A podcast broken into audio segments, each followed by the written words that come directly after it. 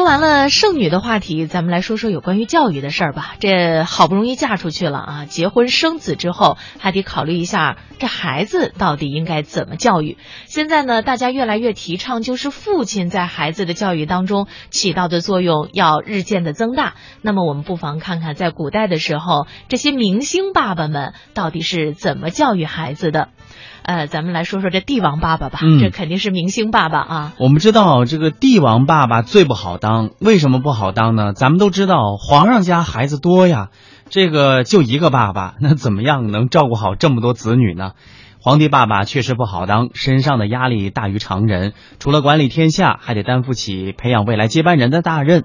在中国历史上呢，有名的皇帝爸爸实在是太多了，但真真正算成功的其实并不多。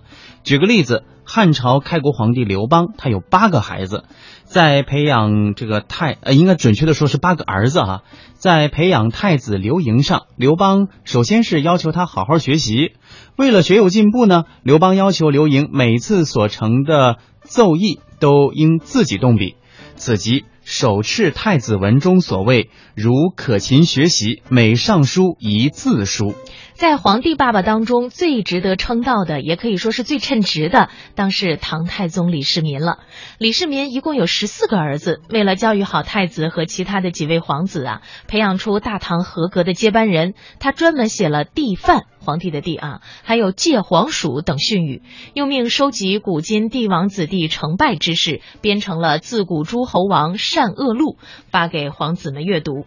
李世民的治国名论。周所以比人君，水所以比梨树。水能载舟，亦能覆舟，就是他教育训诫太子诸王时所说的话。明太祖朱元璋作为开国皇霸，教育皇子用心良苦，曾亲自撰写歌词，令人谱曲，教唱子孙，寓教于乐。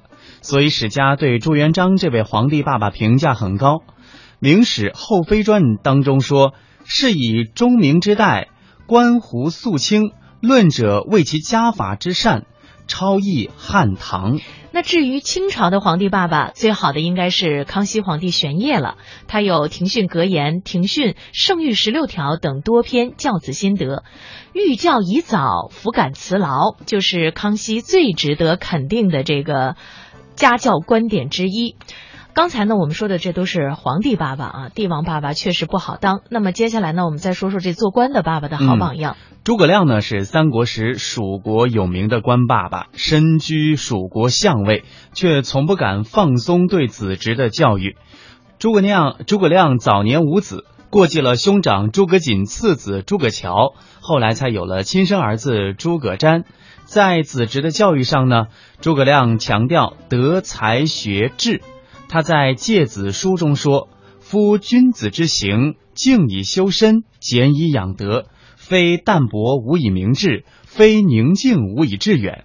那么，现代书房当中所见的“淡泊明志，宁静致远”格言，也就出自于此。我们接下来说说陆逊。陆逊呢是吴国有名的官爸爸，一代名相。赤乌七年，就是公元二百四十四年，陆逊代替雇佣当上吴国丞相后，拒绝为本家子弟走后门。《三国志·吴书·陆逊传》当中记载，陆逊认为，如果孩子们真有才华，不愁不被任用啊。此即子弟苟有才，不忧不用之说。魏晋名臣杨户，他本身呢就是官二代。为人父之后呢，他继承了曾任上党太守父亲杨道所立的家风。杨户有女无子，以兄长之子为嗣。杨户作为一名官爸爸的全部经验之谈，见于《训子书》。